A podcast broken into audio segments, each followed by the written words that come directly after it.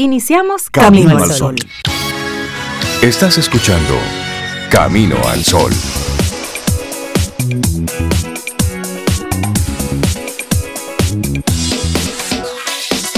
Buenos días, Cintia Ortiz, Sobeida Ramírez y a todos nuestros amigos Camino al Sol oyentes. Buenos días.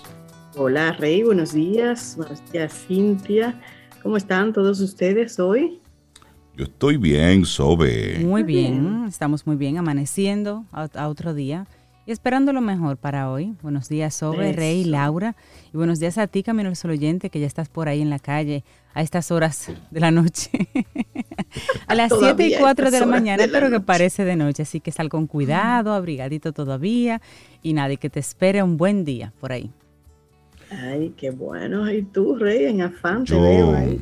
Sí, lo que pasa es que justo antes de iniciar el programa vi una especie de desfile de gorritos para evitar que te anortes que tú estabas eh, exhibiendo. Entonces me gustaría conocer un poco más sobre tu colección de gorritos. Gorritos de lana, divertidos, coloridos. Sí, tú sabes que yo tengo esos gorritos, son como, como cinco y porque me gustan, Rey, no sé, me gustan y los, los fui eligiendo por, por el colorido. Hay negros, hay verde de ese verde pistacho, hay uno gris bellísimo. Verde pistacho, muy fino. Lo mío sería verde cotorra. Ah, verde cotorra. hay otro así de cuadritos. Me, me gustan los elementos que uno puede ponerse en la cabeza. Ok, ¿y eso es con, qué propósito? ¿Con qué propósito lo utilizas? Bueno, cuando quiero darme como un toque diferente. Ah, yo pensaba que por tu edad para no anortarte. no, no, no, esos son ustedes, ustedes que hablan en esos temas. De, yo no me anorto, a mí no me da eso. Es ustedes, viejitos, todos. Hasta Laura la veo ahí con gorrito. Con su gorrito. Bueno, nuestra... Yo porque me gustan. así, es que es, es, bueno hacer las cosas, porque me gusta, porque sí, porque quiero y listo. Bueno, nuestra frase reflexiva, nuestra intención para hoy, te la compartimos de inmediato. Claro, y como dices, Rey, en esta ocasión reflexiva, la semilla que plantas no te dará frutos el mismo día. Piensa sobre esto. La semilla que plantas no te dará frutos el mismo día. Y si hacemos un paréntesis, la semilla Piensa también en la semilla que estás plantando. Así es. Nosotros sembramos. Hay gente, hay gente que quiere sembrar y cosechar al minuto y viven en ese afán de vida y entonces frustrados porque eso es imposible que haya cosas que se den de inmediato. No, amigo, paciencia, hay que cuidar, hay que, tú sabes, ponerle la matita, el agüita. Tú, Cintia, que sabes mucho de eso ponerle algún de esos nutritivos que cuidado, tiempo, paciencia. Mira, a veces es hasta una suerte que las cosas no se den tan rápido. Porque a veces nosotros no pensamos claro y lo que queremos no es lo que nos conviene. Entonces, qué bueno que las cosas se toman un poquito de tiempo y de esfuerzo. Porque eso es simplemente el universo diciéndote, si en serio tú lo quieres, yo te lo voy a dar, pero vamos a trabajar los dos. Y debes esperarlo. Para eso. Debes esperarlo. El tiempo, el tiempo tiene lo suyo. A veces, y en esta época estamos viendo mucho eso, cómo hay una, especie de, carrera loca, desenfrenada, por, por el éxito, por el reconocimiento, por la, por la prosperidad, por, el, por, tener, por tenerlo todo ya ahora. Óyeme, y si lo tienes todo ya ahora, ¿qué queda para mañana? Si a un niño tú le das, eh, le pones en sus manos todo aquello por lo cual esa persona debe desarrollarse, tirar para adelante, esforzarse, se lo estás dando ahora sin ningún tipo de esfuerzo. Va a tener deseos de estudiar, tendrá deseos de trabajar, tendrá deseos de esforzarse. ¿Para qué? Si ya lo tiene todo. Entonces, es bueno que reflexionemos sobre, sobre esta frase y la vamos a repetir. La semilla que plantas no dará frutos el mismo día. Pero ahí mismo reflexionemos. Lo que yo estoy sembrando hoy, en algún momento dará frutos. La pregunta es, ¿qué tipo de frutos estará dando aquello que yo estoy sembrando hoy? Con mis actitudes, con la intención que le estoy poniendo a las cosas.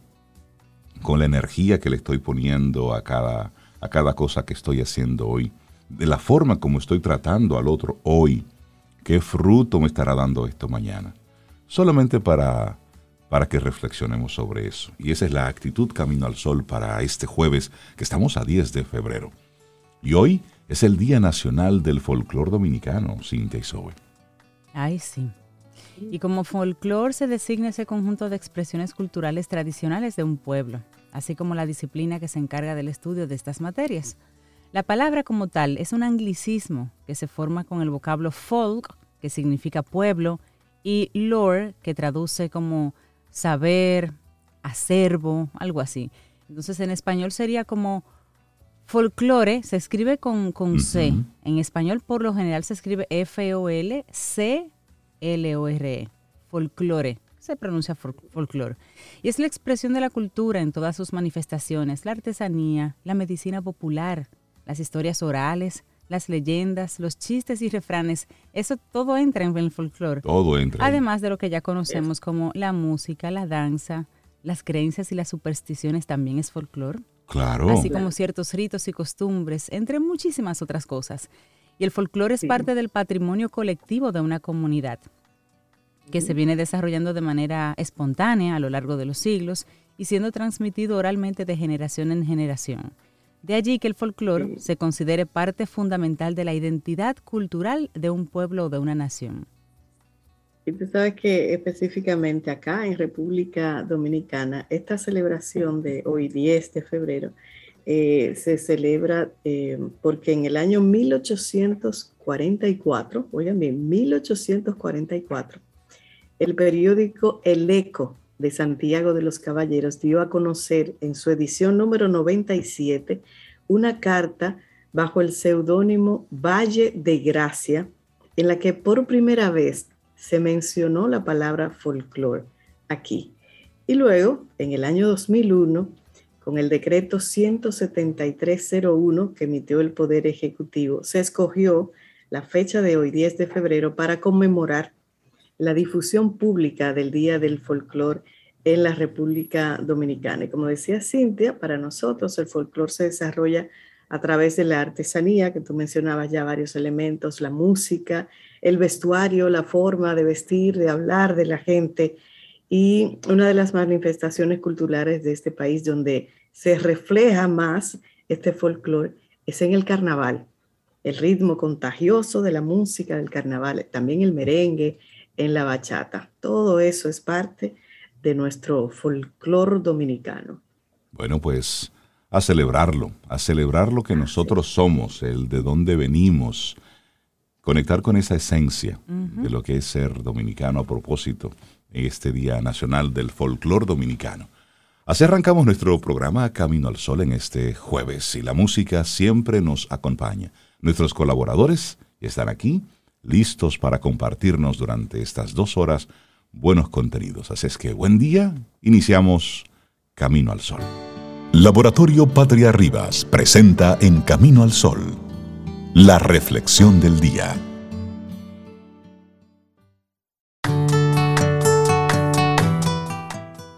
La siguiente frase es de Jean-Jacques Rousseau. La paciencia es amarga, pero su fruto es dulce. Ah, la paciencia, el arte de no precipitarse. Y claro, que la impulsividad afecta, ya tú sabes, afecta la calidad de las relaciones interpersonales y nos lleva a ser más erráticos en acciones y en decisiones. Y frente a este fenómeno, es importante cultivar el arte de no precipitarse para que finalmente nuestra conducta premie, premien nuestros intereses. Y la primera dificultad con la que nos encontramos al hablar de este tema es cierta confusión en torno a la impulsividad. Hay quienes piensan que no precipitarse es una señal de extrema rigurosidad o de falta de espontaneidad. Asimismo, no faltan quienes creen que el autocontrol o las conductas medidas son una especie de falta de franqueza. Y es cierto que no es bueno ni sano medir todas y cada una de las conductas que llevamos a cabo. Todo extremo es indeseable y tampoco podemos convertirnos en una especie de carceleros o vigilantes permanentes de nosotros mismos. Hay muchas circunstancias en las que las conductas sin filtro son muy valiosas. El problema aparece cuando nos enfrentamos a situaciones que exigen el uso pleno de la razón, decisiones o acciones que podrían tener múltiples consecuencias negativas si no se sopesan con cuidado. Es ahí donde cobra importancia el arte de no precipitarse. Muchos de los grandes errores surgen precisamente por un impulso. ¿Y cuándo no precipitarse? Bueno, en principio lo adecuado es no precipitarse en las situaciones que implican un posible daño para nosotros mismos o para los demás. No es fácil separarlas del resto. En determinadas circunstancias, una acción simple desencadena toda una cadena de consecuencias indeseables. En otras, hasta un grave error no causa mayor impacto. Pero ¿Cómo precisar esto? Se puede decir que toda situación en la que esté involucrado un sentimiento demasiado intenso se debe abordar con cuidado. En particular, no es adecuado que se actúe cuando ese sentimiento positivo o negativo prima de manera contundente. Esto porque los sentimientos, las emociones, pueden precipitar juicios poco justos o actuaciones que sean desproporcionadas se requiere un mínimo de margen de serenidad para tomar esa decisión de decir o hacer algo que entonces pueda tener consecuencias. Es bueno adoptar el hábito de no actuar cuando percibimos que hay una emoción o un sentimiento demasiado influyente o incluso invasivo en un momento dado. Ese estado no suele mantenerse tan intenso por mucho tiempo, así que a veces solo es cuestión de esperar un momento. En resumen, ni cuando estés muy contento, muy alegre, ni cuando estés muy triste, es oportuno tomar ningún tipo de decisión. Deja que pase esa ola y luego entonces toma las decisiones. Sí, pero hablemos, Rey Cintia, de los rasgos de las personas impulsivas. La impulsividad es un rasgo que con frecuencia va acompañado por todo un conjunto de características en la personalidad la primera de esas características es el inmediatismo. Este tipo de personas necesitan resultados rápidos y tienen gran dificultad para esperar. Eso es que ya quieren que todo se lleve a cabo en el menor tiempo posible. De otro lado, es muy frecuente que las personas a las que les cuesta no precipitarse tengan un estado de ánimo inestable cambian de humor con facilidad, pasando de la risa a la tristeza o de la ira a la alegría de una manera muy brusca. Y asimismo es muy habitual que les cueste mucho trabajo diseñar planes y ejecutarlos. No logran ser metódicos en lo que hacen, sino que cambian a mitad del camino. Quienes tienen dificultades para no precipitarse parece como si no entendieran el tiempo es muy usual que les falte tiempo para completar su agenda. Es como si siempre estuvieran ocupados y generalmente tardan más de lo usual en completar sus tareas o sus actividades. Por eso se habla de el arte de no precipitarse, eso es un arte. Y la clave para no precipitarse es en realidad muy simple, generar un margen de espera. Quien se precipita generalmente lo hace de forma automática, opera bajo una lógica de acción-reacción, ahí mismo, que funciona mecánicamente. Lo primero entonces es preguntarse si uno está actuando de esa manera, si se deja llevar por el impulso y después se arrepiente. De ser así, lo adecuado es adoptar una perspectiva de observación sobre uno mismo. No es fácil al comienzo, pero con un poco de constancia se logra. Se trata de crear una especie de alarma interna que se active cuando estamos en un pico emocional pico positivo o negativo. Dicha alarma debe llevarnos a hacer un alto de tan solo 5 segundos. Así es, y ese breve lapso nos sirve para respirar, o simplemente para contar hasta 10 o hasta 100, si es necesario. Si logramos abrir esa pequeña ventana, ya vemos la otra orilla. Tal vez nos ayude dar un pequeño paseo en ese momento, o simplemente retirarnos a un lugar tranquilo para respirar profundamente. Es un lapso relativamente breve, surgirá y crecerá un margen de serenidad, aunque no nos sintamos plenos aún. Claro, y asimismo es muy beneficioso planear y realizar actividades a medio y largo plazo. iniciar un curso, de ir a todas y cada una de las clases, plantar una semilla y cuidarla hasta que sea una plantita y ahí Cintia le puede ayudar. Y todo ello va a aumentar la perseverancia, el sentido de control y el control también situaciones de situaciones críticas. Así que si usted es un artista, cultive el arte de no precipitarse. Escrito por la psicóloga Gema Sánchez Cuevas y fue lo que compartimos aquí hoy en Camino al Sol. Laboratorio Patria Rivas presentó En Camino al Sol la reflexión del día. Te acompaña Reinaldo Infante. Contigo, Cintia Ortiz. Escuchas a Sobeida Ramírez. Camino al Sol.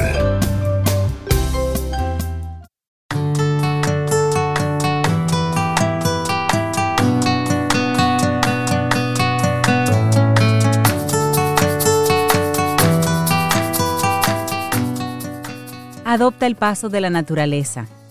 Su secreto es la paciencia. Ralph Waldo Emerson. Y seguimos avanzando en este camino al sol. Gracias por estar ahí conectados con nosotros a través de las diferentes vías. Primero, estación 97.7 FM. Luego conectamos entonces a través de caminoalsol.do. Y en el mundo mundial estamos conectados vía eh, metaverso, a través de, de, no sé, de cualquier tipo de conexión espiritual, neuronal, porque ya este ritmo que vamos, ni siquiera necesitaremos ningún tipo de frecuencia específica para conectarnos. Basta con que usted desee, quiero conectar con Camino al Sol, ¡pum! Y ya está escuchando a Sobe, así. Y ahí están los podcasts, Spotify, Apple Podcasts, Google Podcasts, Radio Garden. Usted pone Camino al Sol y mire, de alguna forma le vamos a salir. Si no, le mandamos el cable a su casa para que se conecte. Bueno, y nosotros contentísimos de tener aquí en cabina con nosotros a Richard Douglas, actor, productor dominicano, con su segmento Mi opinión personal. Richard, buenos días y bienvenido. ¿Cómo estás? Buenos días, chicos. Yo contentísimo de estar nuevamente con ustedes, encontrarme aquí en cabina. Esto es una cosa que yo pensaba que no se iba a dar por ahora, pero bueno, nos sentimos más bien que el caray. Qué bueno. Y, sobre todo por comunicarnos con los Caminos al Sol oyentes y más. Gracias por esta oportunidad a ustedes y a Supermercados Nacional. Claro. les traigo una propuesta, a mi juicio, bueno, interesante. Ajá. Porque se trata de una película de acción. Eh, esa acción americana que, que vuelan. Eso es tiro, patada, muchos carros destruidos, y se edificios. tiran al agua y no se ahogan. Explosiones. De, esa, de esa Jamonada. Pero es una película que tiene un muy buen argumento, Ajá. tiene una muy buena dirección. Eh, la dirige Simon Kinberg. Eh, él ha, ha manejado siempre estas cosas de acción muy bien. Tiene varias películas. Y aquí lo que vale la pena, como siempre, en mi segmento, es identificar las actuaciones, identificar el valor de la actuación. Aquí hay muchos buenos actores, hay un elenco muy bien seleccionado. Es una historia de cuatro mujeres que son detectives o que son espías y se juntan para una causa común, que es una causa común porque ella la mandan cada, cada agencia la manda una cosa y ellas deciden unirse y, y sin importar la agencia para lograr el propósito. Vale la pena, eh, no, es, no es tan malo. Eh, eh, es una mujer que se dedican a encontrar una cosa que se perdió. Ok. No, para no darle mucho spoiler. Una buena forma de contarlo. Sí. Hay una China, como siempre, porque ahora los gringos, los gringos siempre imponen. Todo es multicultural. Todo es multicultural y multiracial y multientretenido. O sea, tiene que haber, ahora, obligado antes era un moreno. Ahora obligado también es un chino, Exacto. un árabe o, o alguien de por ahí. Exacto. Y, una, y un. IGTBIQAICBTQ. Eso. Eso. Ponen el, el círculo completo Sí, ahora. Sí. ahora es todo el mundo que tiene que estar. Entonces, hay una china que también da más patada que el caray. Se llama Fan Bink Bink. Lo dije bien claro para que se entendiera el nombre. El nombre, con eh, K al final. En, dominicano es diferente, pero en chino es Fan Bink Bink. Muy buen trabajo, bien hecho, muy bien desarrollado. Está Jessica Chastain, que todo el mundo la conoce. Está eh, Sebastián Stan, Diane Kruger. Y hay unas dos figuras que yo quiero mencionar. Ah, también está Edgar Ramírez, el venezolano. Pero aquí está Lupita Nyong'o. ¿Se ah, acuerdan de sí. Lupita Nyong'o? Sí. Es la mexicana africana que se ganó el Oscar por 12, años, de esclavitud. Buenísima. Hace un papel aquí bien, bien hecho, bien, bien desarrollado, muy creíble, muy confiable. Pero básicamente, aquí hay que ponerle mucha atención a Penélope Cruz. Señores, ¿ustedes se acuerdan de Avispa Network? Sí, la cubana. Avispa. Exacto. Que ella hizo de una cubana. No sé si fue ese personaje, pero aquí la ponen como una colombiana. Ok. Y señores, hay que ver a esta española hablando como una colombiana, pero no solo como colombiana en español, sino con acento colombiano en inglés. Epa. Sencillamente magnífico. La, capacidad demostrada de Penélope Cruz en desdoblarse, en buscar, eh, se llama coach de, de, lingüístico, linguist coach se llama en inglés. Busca un coach que le, le explique cómo se habla en Colombia, que le monte las escenas, que le monte los diálogos, pero además es un ejercicio personal. Claro. Sobre todo para esta mujer, que todo lo español usted sabe que se sean, todo lo de ellos con Z. Entonces, esta española, que, es, que además es una española españolísima, porque es la chica de Almodóvar, eh, es una mujer que logra transformarse por completo no solamente en su actuación, sino también en su expresión, en su condición como individuo. Y tú sientes que es colombiana y tú la ves como colombiana, muy bien, muy colombiana. Aquí Penélope Cruz hace un trabajo sencillamente brillante de actuación, tal cual el que hizo en Avispa Network, que hizo de cubana. Asimismo ahora hace de colombiana. Edgar Ramírez es venezolano, hace también de colombiano, pero para un venezolano es un chin más fácil. Está más cerca. Es más, más fácil, es más fácil, porque además siempre han tenido mucha migración colombiana en Venezuela. Entonces, aquí vale la pena destacar el trabajo de Penélope Cruz y de Sebastián Stan, que hace un papel bastante creíble, bastante confiable. Él es un espía que termina siendo eh, un contrepía. Bueno, esas cosas que pasan en las películas de acción. Aquí se explotan carros, se matan gente, más tiro que el carajo.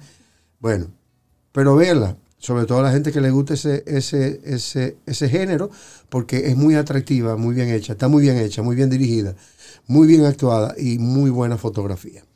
No se la pierdan, tienen que buscarla en una plataforma que ustedes consigan, pero vale la pena que vean, yo no he dicho ni siquiera el título, se llama Agentes 355 en español. En inglés es T55 Agent, o sea, hablan de un solo agente, porque es una historia que ellos cuentan de un agente que tenía ese número. Pero vean la película para que ustedes sepan porque se llama Agente 355. Son cuatro mujeres, eh, dos hombres, básicamente, muchos actores de reparto, pero básicamente estas mujeres vale la pena verlas. Todas están muy bien. Bueno, no se la pierdan. Agente 355. Ya Cintia la ubicó. Esa la estaremos viendo en los próximos días. Richard, y, no queremos dejar pasar tu participación por, por Camino al Sol. Hoy a propósito que es el Día Nacional del Folclor Dominicano. Y tú eh, te graduaste de folclorista. Yo soy folclorista, me gradué. Entonces... Me dio el, el curso la señora Edna Garrido de Vox, que era una fenómena en materia de, de folclore. Y su marido también, el profesor Box. Pero el, curso a mí me lo dio la profesora Edna Garrido de Vox. Y tuve la oportunidad de desarrollar mi trabajo folclórico con, con Geo Ripley y en el Ballet Folclórico Nacional. En aquel tiempo lo dirigía Fradique Lizardo. Yo era el subdirector del Ballet Folclórico Nacional. Y hacíamos trabajo de investigación y trabajo para enriquecer el valor del ballet en, materia de folclore. Todos los, los, bailes que tenía el ballet era, eran producto de una investigación. El chenche matriculado, la pulca, el merengue, el, el pambiche. Se hacía un trabajo de investigación profundo para entonces poder hacer el trabajo de adaptación artístico para que se pudiera promover y se pudiera lanzar. ¿Sabes qué? E-, ¿Dónde se ofrecía eso? Perdona, eh, Reinaldo. ¿Y se sigue ofreciendo? ¿Y dónde se hacía eso? ¿El qué? La formación. Eh, esa formación. Sí, la hace ahora el Ministerio de Cultura. La hace ahora el Ministerio de Cultura. Ok. La, hace, también Dagoberto Tejada, que es un folclorista muy conocido. claro, claro, Yo no, no trabajé con, con Dagoberto. Bueno, trabajé con Dagoberto, pero no en folclore. Trabajé después en otra cosa pero Dagoberto también hace, hace ese trabajo de investigación y ese trabajo de, de promoción del folclore dominicano. Tú sabes que ahí se, ha dado un fenómeno interesante en los últimos tiempos de, jóvenes eh, músicos, artistas, cantautores que se han ido al campo a investigar, a conectar con esas, con raíces para incorporarlo en, la música actual que, están haciendo. Y de ahí han salido resultados y, y, experimentos bien interesantes. Por ejemplo, Richie Oriach eh, es uno de esos casos de, artistas de este tiempo que han conectado un poquitito con... Vicente García también. Vicente, aunque él eh, se ha, conectado mucho con Latinoamérica, Colombia, por allá. Pero son, son muchachos que han estado eh, investigando, que su, su base ha sido precisamente lo que ocurre tierra adentro. Y eso es bueno. Eso es fantástico. Claro que sí. De alguna manera eso ayuda a nuestro acervo cultural. Por supuesto. Richard Douglas, muchísimas gracias. Gracias a ustedes siempre. Mira y felicidades en tu día, porque entonces es Claro que sí. Y yo creo en el matrimonio. ¿Cómo va eso? Yo solamente veo ahí. Mañana tenemos otra función. Ustedes no han ido a ninguna, pero yo los espero en cualquiera. No, te vamos a sorprender. Mañana tenemos. Mañana, mañana viernes. Mañana viernes. A las 8.30. Teatro, a las ocho y media. Yo creo en el matrimonio y créanme que yo creo. Sí, sí, si Richard lo dice, yo también le creo a él. Cada función, Richard, a casa llena. Full. Qué bueno. Gracias a Dios. Qué bueno. Qué bueno. Nos alegramos muchísimo y mañana a las 8.30 en Chao Café Teatro, yo creo en el matrimonio con Richard Douglas. Para iniciar tu día, camino al sol.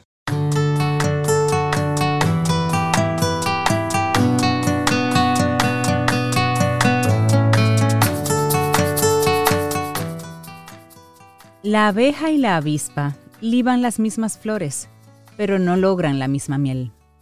Joseph Joubert. Muchísimas gracias por conectar con nosotros en este Camino al Sol. Momento para darle los buenos días, la bienvenida a nuestra querida Rosario Arostegui, mujer apasionada en la consultoría de los jóvenes. Y bueno, hoy nos habla de siete mentalidades del éxito. Rosario, buenos días, bienvenida, ¿cómo estás? Muy bien, muy buenos días a todos. Muy contenta, como siempre, de estar por aquí, de regresar y saludarles y verles la cara. Ya pronto, más de cerca. Ay, ah, sí. sí, eso esperamos. Buen día, Rosario.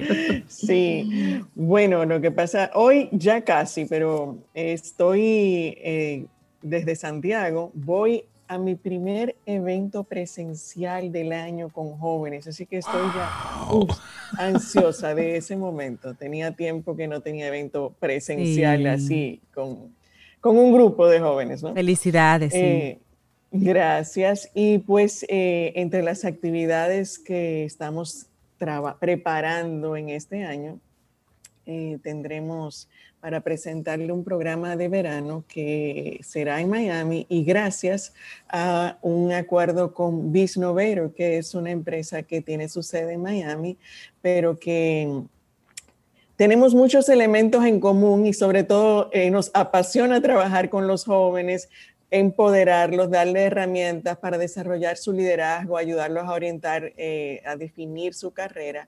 Y pues hay diferentes formatos para tener estos, eh, estas herramientas para los jóvenes. Uno de ellos es el, el campamento de verano. Y dentro de ese campamento que está diseñado para desarrollar esas competencias emprendedoras, hay un fuerte énfasis en lo que es la mentalidad de éxito. Y ese programa es diseñado por Juan Casimiro, que es el fundador de Bisnovator y que en esta semana eh, lo tenemos por aquí en República Dominicana y dije, no puedo aprovechar la oportunidad de invitarlo al programa y que sea él mismo que hable de qué es eso, de esas siete mentalidades del éxito y cómo la importancia de trabajarlo con los jóvenes. Y bueno, pues Juan está ahí conectado. Eh, estamos en este momento en lugares distintos, eh, pero trabajando juntos. Esta Qué bueno. Juan, buenos días y bienvenido a Camino al Sol. Un gusto tenerte aquí con nosotros. Ahí estamos conectando con, con, Juan. Vamos a ver si... Pero recuerdo que, Juan Casimiro nos visitó en Camino al Sol hace un tiempo y conversamos un poquito acerca de, un programa para jóvenes y una fundación que él preside y precisamente su interés en trabajar con el, con, con el tema de los jóvenes desde los Estados Unidos, donde él reside, donde hace su mayor trabajo con estos chicos. Rosario, y en lo que Juan Pablo se conecta con, nosotros, hablemos un poquitito de, esa importancia de una mentalidad de éxito en los jóvenes. ¿Qué tan importante es esa programación, ese inyectarle a los muchachos, si tú puedes, vamos, vamos a darle?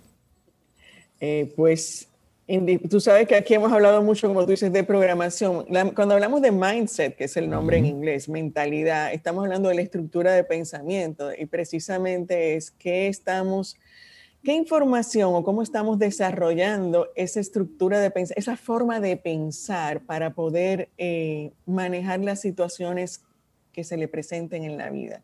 Entonces, es sumamente importante, pues, una actitud positiva que te permite decir, bueno, eh, sí, estamos en pandemia, eh, nos ha pasado tales y tales situaciones, pero ¿qué puedo sacar yo de provecho en este momento?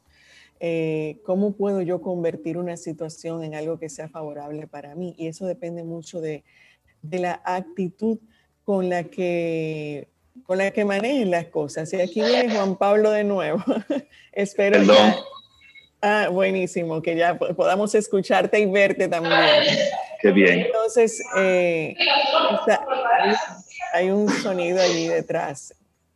Bueno, vamos a ver cómo podemos lograrlo, que puedas compartirnos brevemente cuáles son las siete mentalidades y yo comenzaba a hablar de la importancia de ir desarrollando, eh, o sea, tener una mentalidad de éxito implica ir programando, cuál es la estructura de pensamiento que tenemos para favorecer que podamos hacer realidad nuestros sueños. No eh, más que otra cosa, perdona que estoy llegando ahora mismo a Santiago del bus, aquí en el Platinum Espinal, y el ruido, no sé cómo lo No, ahí, ahí, te estamos escuchando bien. Ah, muy bien. Las siete mentalidades es una compañía actualmente, como se llama, empezado en los Estados Unidos, creado por eh, Scott Schickler, eh, yo mismo y de otros socios. Y nosotros teníamos la inquietud de por qué hay tantos eh, retos y problemas con jóvenes, suicidio, depresión. Y esto ya lleva como 12 años. Y nosotros empezamos a investigar cuál es la diferencia de esas personas feliz, exitosa comparado a lo demás. Y en nuestra investigación de más de 400 personas, líderes, empresarios, mujeres, hombres, nos dimos cuenta que no es a donde tú naciste, no es el capital que tú tienes, no es el tu diploma universitario de Harvard, no es que tú eres un hombre o mujer, blanco o negro, que al final del día es cómo tú piensas. Y llegamos a algunas 12 mentalidades de cómo estas personas exitosas eh, ponen en práctica la forma de pensar diariamente y se convierten en hábitos. Ya los líderes, presidentes, ejecutivos, CEOs, y las reducimos a siete para que nosotros tengamos la facilidad y hacerlo más fácil para jóvenes aprender esas siete. Y la primera mentalidad se llama todo es posible. Todo es posible. Todo es posible. Cada día despertarte que yo puedo, que lo puedo lograr, que no importa dónde vivo, que no importa la situación, que está lloviendo y no puedo hacer nada, mentira. todo es posible. Una mentalidad eh, que nosotros queremos que todos los jóvenes, adultos también, los padres, ya vayan poco a poco conociendo que no hay límite, que los mismos obstáculos lo creamos nosotros. Entonces, la primera es todo es posible. La siguiente es la pasión primera. Enseñarle a los jóvenes cómo encontrar su pasión, cómo desarrollar esa eh, pasión y cómo ofrecerle a esa pasión las habilidades, herramientas y ponerla en acción. Eventualmente, cuando tú funcionas o trabajas, sea como estudiante, sea como profesional, con esa mentalidad, la pasión primera verá que lo que tú logres hacer no es un trabajo, sino una misión personal que está muy conectada a la pasión tuya. Y tú puedes tener más de una pasión. Y muchas de las gentes me preguntan, ¿cómo tú encuentras la pasión? O los padres me piden, ¿qué le digo a mi hijo? ¿Cómo encontrar mi pasión? Tenemos que educar también a los padres en que ellos apoyen a los hijos tratando y teniendo diferentes experiencias que eventualmente llega o descubre una, dos o tres pasiones. La número tres mentalidad es todos estamos conectados. La verdad que yo no, no tuviera aquí si no hubiera conocido a Xiomara Frías de cual yo creo que me dio a conocer a eh, Rosario hace ya dos años. Nos mantuvimos en contacto y nos conectamos de nuevo oficialmente ya como nuestra representante de Business en Santo Domingo y estoy en esta emisora de radio. El punto con esta mentalidad es que todos estamos conectados, que el éxito tuyo viene no solo tú mismo, viene a través de las otras personas tu mamá tiene un rol, tu papá tiene un rol, tus profesores, tus amigos y los demás son personas que tú tienes que conectarte y darle seguimiento a esa persona. Yo diré que 70% de mi éxito ha sido puramente relaciones y cómo conectarme. La otra mentalidad es 100% responsable. Esta es una mentalidad que tenemos que enseñarle a los jóvenes, especialmente ahora porque la influencia de la pandemia obviamente también ha creado situaciones a donde los jóvenes y muchos adultos han creado hábitos muy malos, muy negativos. Entonces tú eres dueño de tu futuro, no hay excusa. Si no te va bien hoy, mañana te puede ir súper, pero tú eres responsable por tus errores, tus fracasos, tú eres dueño de eso y tú eres responsable de tu éxito. Entonces, esta mentalidad 100% responsable, importante, especialmente si podemos explicárselo a los niños desde jovencitos, que tú tienes que hacer tu tarea. Tú deberías estar arreglando tu cama. Tú eres dueño de eso, ¿verdad? Entonces nosotros como padres tenemos que tomar esto en cuenta, esas disciplinas. La otra mentalidad es 100, 100% eh, responsable, muy importante, pero también una de mis favoritas es la actitud de gratitud. Esa es la número cinco. Ser agradecido con todo lo que tú recibes cada día. Dar gracia. Me despierto, tengo techo, tengo cama, tengo salud. Actitud de gratitud tiene que ver también con agradecer a esas personas que te ayudan, que te hacen favores y lo demás. Siempre enseñarle a los jóvenes dar gracias. Muchos creen que es automáticamente que alguien te va a ayudar, que automáticamente te van a cubrir todos tus costos. 100% responsable y actitud de gratitud. Y la número seis, mi favorita es vivir para dar. Vivir para dar.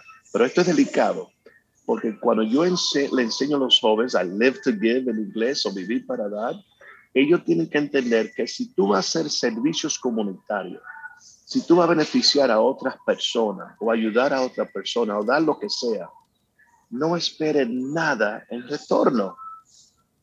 Si tú ayudas o le das algo como un favor a alguien y espera algo en retorno, no lo está haciendo auténticamente. Mi papá me decía, ayuda, pero espera nada en retorno y no te apure de eso, dale para adelante y ayuda todo lo posible, lo que tú puedas. Entonces, esa es mi favorita, Vivir para Dar. Tengo varias fundaciones, ayuda a muchos jóvenes a nivel global y actitud de gratitud. Gracias a ti, Rosario, por tomar este reto de nosotros de ser parte de Business Gracias a la emisora por recibirnos nosotros.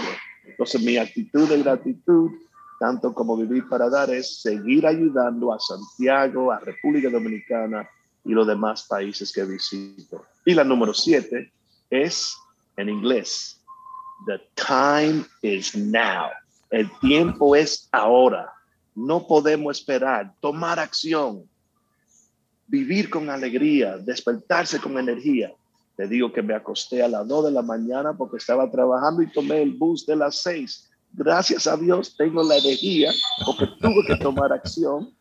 Hoy, esta mañana, para estar en esta entrevista que la hago de la estación, la emisora de eh, la parada de, de, de Platinum aquí, no hay excusa. Si yo me comprometí, soy 100% responsable y el tiempo es ahora. Esa es la mentalidad número 7. Muchísimas gracias. Wow. Potente. Maravilloso resumen, además. Qué bueno escuchar a, Juan Casimiro con estas siete mentalidades del éxito. Muchísimas gracias, eh, Juan, por conectarnos con esa energía tan temprano. Entonces, Rosario, eso es lo que van a estar recibiendo los chicos hoy en la mañana, tempranito. Eh, bueno, hoy no, vamos a, a, trabajar una, siempre manejamos temas de, de, la parte de ser responsable, de plantearte, o sea, eso, eso está dentro de todo lo que entregamos de alguna manera. Pero eso es parte esencial del programa intensivo que vamos a estar ofreciendo, ya está para julio, en el mes de julio en Miami. Ya ese es un programa mucho más completo, pero que la base de todo lo que vamos a desarrollar en los jóvenes parte de esta eh, siete mentalidades de éxito. Buenísimo. Y entonces, ese programa lo que buscamos es que en este momento darle oportunidad, precisamente decía Juan, bueno, para cómo descubrir tu pasión, tienes que exponerte a distintas experiencias, conocer gente diferente, tener actividades diferentes.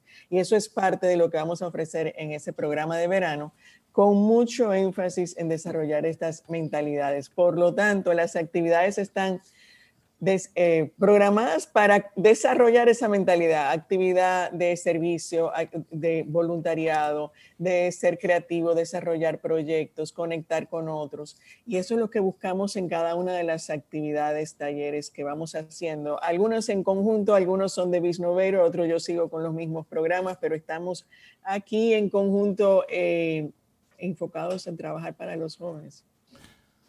Óyeme, qué, qué, bueno que esas mentes, tanto la de Juan Casimiro como la de Rosario, se unan, porque si queremos hacerlo diferente como sociedad, como nación, como humanidad, tenemos que sembrar ahora para poder cosechar después, que ese es el tema central de nuestro programa en el día de hoy. Lo que siembro hoy, esperar esa cosecha para luego poder recoger esos frutos, pero hay algo que lo da, es el tiempo el tiempo para que eso se vaya, se vaya cociendo, se vaya madurando poco a poco. Darle las gracias a, Juan Casimiro por compartir con nosotros y que tenga muchísimos éxitos, por supuesto, con todo aquello que está haciendo. Y a ti, Rosario, pues por supuesto, gracias por traernos este regalito de, de Juan Pablo Casimiro, porque mentalidades de éxito. Eso es lo que necesitamos compartir. Así es, así Pero por mucho, de forma indovenosa en todos los planteles escolares y a todo, el mundo. Precisamente, por eso te decía, bueno, como taller específico, hoy no, pero es que es transversal a todo lo que hacemos y por eso estamos aquí. O sea, y, tú decías, está el tema de hoy, sembrar hoy, pero es eso, entrega sin esperar, pero hazlo ahora, porque si no, no va a llegar nunca. Hazlo desinteresadamente, eh, auténticamente y siempre esperando lo mejor, porque estás entregando lo mejor. Rosario, yo creo que hoy más que nunca tenemos dos años, señores, de atrasos. Muchos de estos jóvenes en su casa, aprendiendo a través de los sistemas habituales, hábitos manos, eh, horribles, yo diré, eh, hábitos que yo diré que no requieren o se han perdido las disciplinas. Muchos de los profesores se están quejando porque le están dedicando más a motivación, autoestima, empujando a los jóvenes cuando regresen a sus colegios y están dedicándole horas en eso y todavía no ni pueden cubrir la materia. Entonces, psicológicamente, la parte de no poder socializar los niños por dos años, adultos también, creo que más que nunca tenemos que eh, implementar estas mentalidades en los jóvenes y darle la oportunidad de participar en talleres, en grupos, en campamentos para conocerse y reconectarse socialmente. Es como una trauma, yo digo, y los psicólogos están encontrando muchas cosas interesantes pero peligrosas. Depresión, ansiedad y suicidio en jóvenes y están creando esta más y más investigación y están demostrando que tiene mucho que ver con la situación de los últimos dos años. Y va a haber más. Esa es una realidad dura, pero es lo que toca ahora. Entonces hay que enfrentarla. Muchísimas gracias a Juan Pablo Casimiro por, tus palabras. Muchísimas gracias. Y Rosario, a ti también. Muchísimas gracias por este regalo del día de hoy. Lindo día. Tomémonos un café. Disfrutemos nuestra mañana con Rey, Cintia, Soveida, en camino al sol.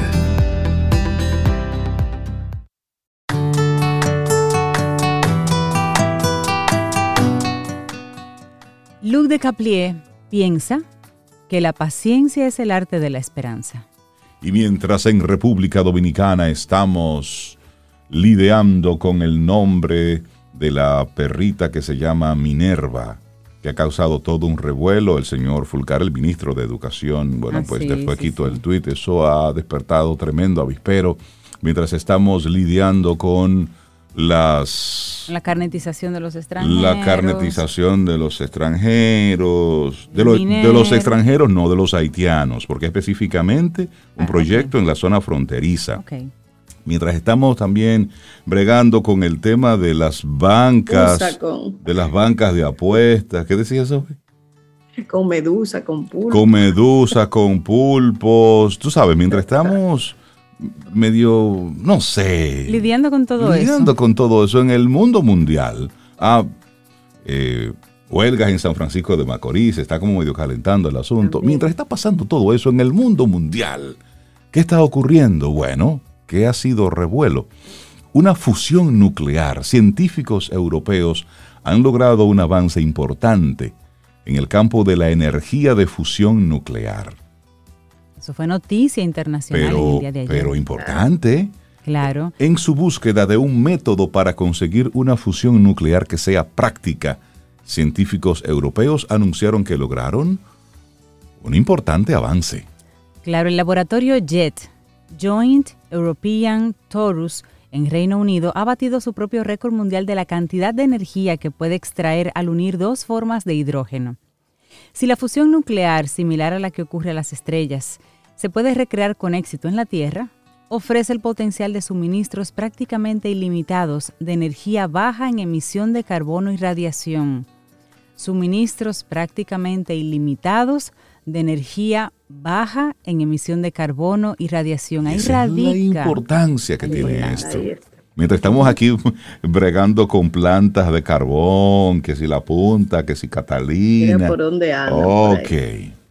Claro, y estos experimentos de estos europeos produjeron 59 megajulios de energía durante 5 segundos, es decir, 11 megavatios de potencia. Y esto es el doble de lo que se logró en pruebas similares que se hicieron en el año 1997.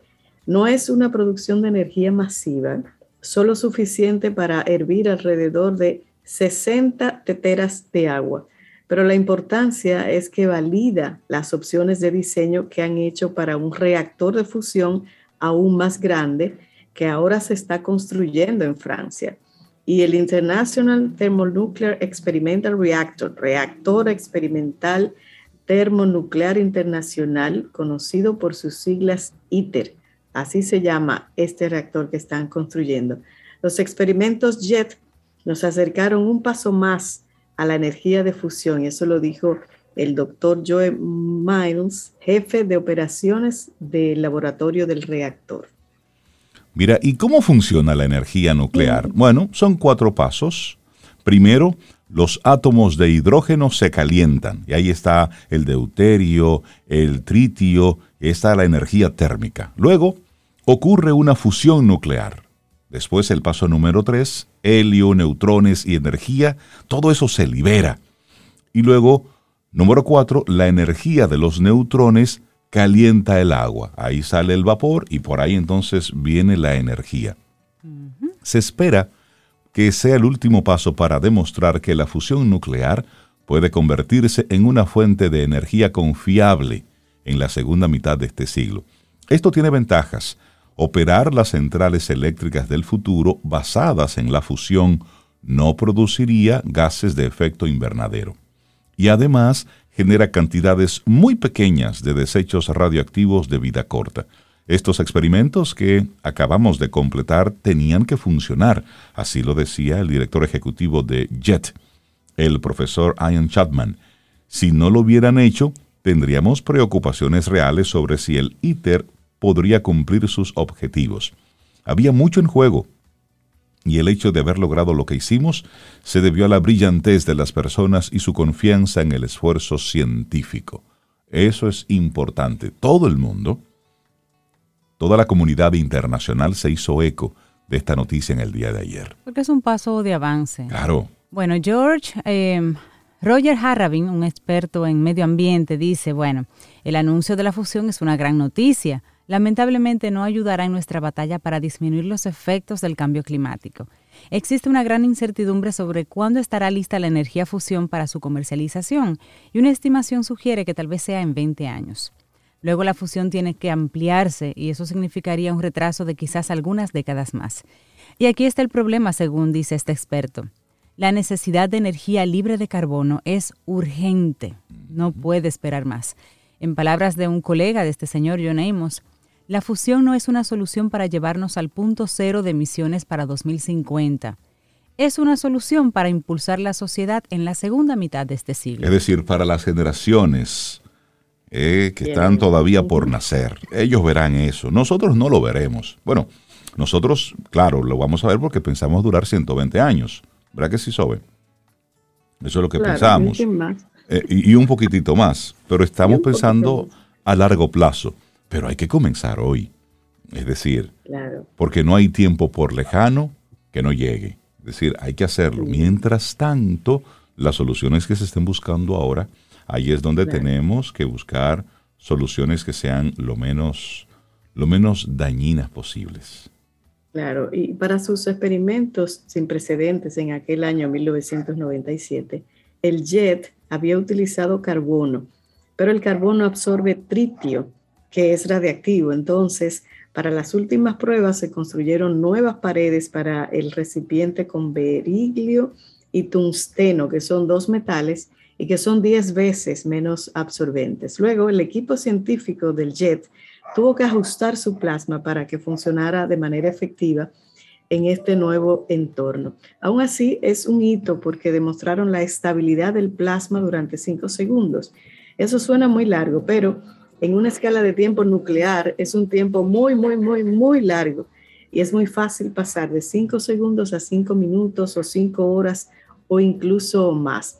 Pero ahí hay un tema y es el problema de la alimentación. El jet ya no puede funcionar porque sus electroimanes de cobre se calientan demasiado. Para el ITER se utilizarán imanes superconductores enfriados internamente es bien sabido que las reacciones de fusión en el laboratorio consumen más energía para iniciarse que la que, la que pueden producir. En el JET se utilizan dos volantes de inercia, o sea, son términos muy técnicos, de 500 megavatios para ejecutar los, los experimentos. ¿Sabes que decía hace un momentito que no hay tiempo por lejano que no llegue? Estamos en el 2022. ¿Saben ustedes cuándo fue inaugurado el JET, que lo hemos estado mencionando? Fue inaugurado por el presidente francés François Mitterrand y la reina Isabel II en 1984. Hace mucho. Hace mucho, mientras nosotros estábamos aquí, ¿recuerdas? En la huelga del 84. Ese fue el año fatídico aquel. disturbio. Se estaba pensando en eso. Y es, y se están viendo resultados, ¿cuántos años después? ¿Eh? Del 80, 1984 al 2022. Sembrar, sembrar, paciencia. Sembrar, paciencia, pero tienes que comenzar hoy. Por eso aquel gran proyecto que tienes en mente, si no quieres iniciarlo, porque imagínate, eso es muy largo, muy grande, muy pesado, faltará mucho tiempo. Óyeme, si no comienzas, nunca lo verás terminado. Es el tiempo, porque él va pasando igualito. Y esa es una una noticia que, causó mucho revuelo en el día de ayer. Esta, esto que los científicos europeos logran, este avance en el campo de la energía de fusión nuclear. Tú sabes que yo nunca había escuchado esa cantidad de medida, la megajulios de energía. No, yo, tampoco cada, día se aprende algo. En la escuela le mencionaron eso, creo yo. Bueno, si me lo mencionaron, lo olvidé completamente. La vida, la música y las estrellas. En camino al sol. Camino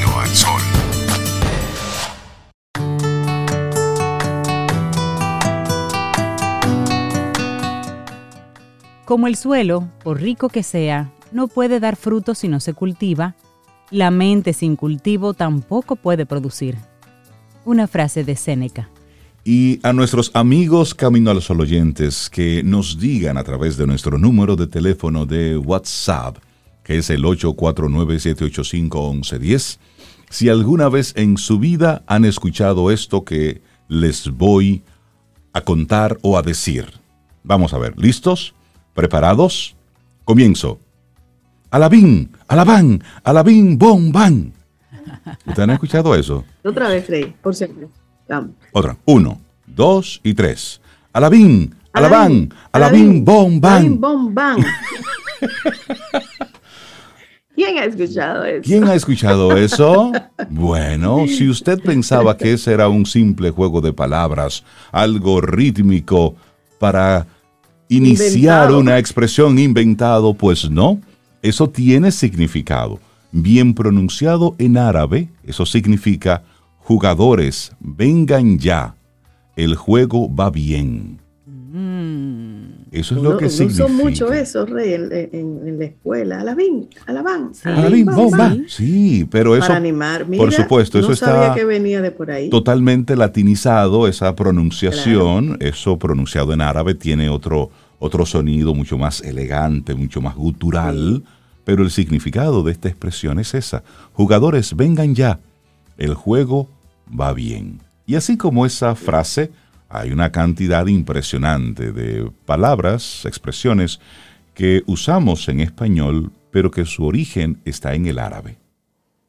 Se conocen como arabismos y son el producto del intercambio cultural y lingüístico que hubo en la península ibérica entre el árabe, lengua semítica, y el castellano, lengua romance con origen latín. Sé que sí, tenemos, mira, ahí hay frases, palabras que yo en mi vida, y viendo así rápidamente en el diccionario de la lengua española, encontramos infinidad de palabras con su origen en árabe escrito al inicio. Junto con una profesora se hizo esta revisión. Voy a con la primera, Cintia Rey. Alardear. Alardear. Al día de hoy, cuando alguien alardea, está presumiendo de algo, pero el origen de esta palabra poco tiene que ver con su significado actual, ni siquiera existía como verbo. Lo que ha llegado a nosotros es la derivación de un sustantivo, alarde, que era pasar revista a las tropas. Interesante. En árabe. Era pasar revista a las tropas. Y para nosotros es alardear, presumir, presumir de, algo. Qué curioso, ¿eh? Qué interesante, ¿sí? Bueno, otra palabra, azimut y zenit. Y la ciencia debe bastante a los estudiosos árabes, y en ese caso a la astronomía, ya que dieron nombre a muchos términos que se usan hoy en día. Dos de ellos, el azimut, azumut y zenit, que sería sam arras que sirven para señalar unos puntos específicos de la bóveda celeste. Azimut y cenit. Así que eso también se lo debemos a los árabes. Hay otra palabra que usamos mucho, cifra. La palabra cifra, que también ellos, por supuesto, eran buenos en matemáticas, así que no es de extrañar que nos hayan quedado palabras como esta, cifra, que era cifr, que originalmente significaba vacío, y hoy la utilizamos para referirnos a un número, a una cantidad, cifra. Hay una expresión que uno también utiliza bastante, en balde. Así mismo, en balde. Yo pensé que era que estaba mal. Me hiciste venir en, balde. me hiciste venir en balde. Si alguna vez eh, pusimos mucho empeño en algo, pero que no sirvió para nada, tu esfuerzo habrá sido en balde. En definitiva, será un esfuerzo inútil, en vano o sin valor. Precisamente el significado original de este arabismo, o sea, ah. significaba lo mismo en árabe. y, yo que, y yo que pensaba que eso era... Ese sí se parece. Que eso era algo que se habían inventado los capitaleños. Cuando yo vine, de, cuando yo vine de Salcedo, yo escuchaba mucho eso en balde. Y es como aquí en la capital se usa, mucho la L y yo venía con mi I del Cibao y decía, ¿por qué estos capitaleños? Porque tú decías en baile. En baile. En baile. En baile. En baile. y yo, y estos capitaleños, yo lo que fiz, en balde. No, señor, eso viene del árabe, significaba lo mismo. No sirvió para nada, el esfuerzo inútil. En balde. Bueno, otra palabra que también se usa hoy en día y viene de allá es elixir. Al buscar en el diccionario de la Real Academia de la Lengua, la primera acepción que nos dará para esta palabra es la de piedra filosofal, que si eres fan de Harry mm. Potter lo vas a entender perfectamente. Claro. Pero si no, a lo mejor te suena algo raro y lejano. Esto no se lo inventó J.K. Rowling, esta palabra elixir. Viene del árabe clásico, elixir. Elixir. Óyeme, y hay otra palabra, que esa yo también pensaba que eso era parte del tigraje local. fulano. Fulano. Si has escuchado esto más de una vez, por ejemplo, si fulanito te dice que se va a lanzar por un barranco, lo haces tú también. Nosotros utilizamos fulanito como sinónimo de cualquier persona. Pues, quien te lo haya dicho está usando un arabismo. Con fulanito o fulano nos referimos a alguien cuyo nombre no conocemos o al que no queremos nombrar, y viene de fulán. Fulán. Exacto. Y entonces, Mengano y Sutano son inventos posteriores que vienen del castellano. Son primos hermanos. Esos son inventos. Pero son inventos que vienen después en el castellano. Pero fulano tiene su origen en la palabra fulán, allá en el árabe. Así que si usted usa fulano y si usa mengano y sutano, también está bien. Sí, claro, claro. Y una palabra, mira, que también me sorprendió, hazaña. Cuando alguien hace algo heroico o ilustre, decimos que ha hecho una hazaña, que en árabe sería asana, aunque originalmente se refería a una buena acción. Hazaña también viene del árabe. Wow. Oye, qué interesante. ¿eh? Y otra palabra que viene del árabe, joroba la que tiene el famoso campanero de Notre Dame, ¿recuerdan eso? O la que tiene los camellos. Esa protuberancia en la espalda, que también puede ser una cosa que fastidie, pues... ¿Y que nos joroba? Nos joroba. Y eso es... No me jorobes. Jadaba. No me jadaba. no, me, no me jorobes. No me jorobes. Jadaba. Bueno, hay otra palabra que esta sí luego ha ido adquiriendo diferentes nombres en Latinoamérica. Sorbete helado, flash, hielito, chupi chupi. Según donde seas, usarás distintas palabras para referirte a sorbete, sarbá, ese delicioso postre congelado hecho con agua o leche y con distintos sabores, con barquillo o en palito. Así que estarás usando un arabismo, o mejor aún, comiéndote ese sorbete. Aquí sí, para nosotros eso sería yun yun, frío frío, Sí. Eso sería nuestro dominicanismo. Y, en las series turcas lo, brindan mucho, siempre dicen, ¿quieres un sorbete? ¿Quieres un sorbete? O un chupi chupi. Nosotros decimos sorbete calimete, pero no, sorbete es la bebida. Exactamente. para los árabes. Y otra que me sorprendió muchísimo, señores, tamarindo, tamarindo. cuando ustedes cantamos pulpa de tamarindo, Celia Cruz ahí, ¿verdad? Cada vez que usted canta eso, esa canción famosa de Celia Cruz, también estás utilizando un arabismo. Resulta que este fruto del que sale un jugo delicioso es originario de Asia y su nombre viene del árabe tam, tam indi. Literalmente significa dátil índico. Wow, qué fino. Oh, Hazme un jugo de dátil índico. por favor. yo, tomé un jugo de dátil índico esta mañana. Mira qué fino. Eso suena muy fino. ¿Tomaste dátil índico? Tomé dátil índico. El que le diga tamarindo a eso a partir de hoy en esta casa. Aquí se consume jugo de, dátil, índico. Sí, que aquí gusta mucho en este hogar. Eso es bueno darle un tececito de eso a los niños para ponerlos a dormir. Antes le daban señores que dale un tececito de dátil índico a los niños pero eso para no funciona con todo el mundo. No, pero hay personas que solamente de mencionarle el jugo de ah, tamarindo ya le, da, sueño. Sí, ya automáticamente. bueno, una última palabra para irnos ya con este vocabulario un poquito. O sea que si tú dices sorbete de tamarindo, estás hablando en árabe. Exacto. Sorbete de sí, tamarindo. claro. Sorbete de tamarindo. Esta última palabra, titiritero. Titiritero, esta persona que maneja las marionetas o títeres deben su nombre también a una expresión muy curiosa del árabe, que es tirit tiri, tirit tiri, y significa ¿quieres venir? Cintia. Tirit tiri. Así es, palabras, expresiones que tienen su origen en el árabe. Y voy a recordar la frase con la que iniciamos. Alabín, alabán, alabín bomban. Significa jugadores vengan ya el juego va bien. Es lo que significa. Bueno, y con estas curiosidades culturales llegamos al final de nuestro programa Camino al Sol por este jueves.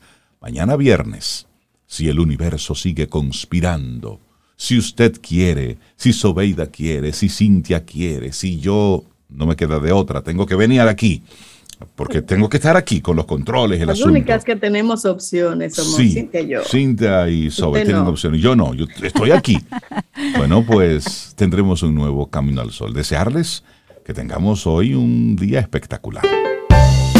Y esperamos que hayas disfrutado del contenido del día de hoy. Recuerda nuestras vías para mantenernos en contacto. Hola arroba caminoalsol.do. Visita nuestra web y amplía más de nuestro contenido. Caminoalsol.do hasta una próxima edición. Y pásala bien.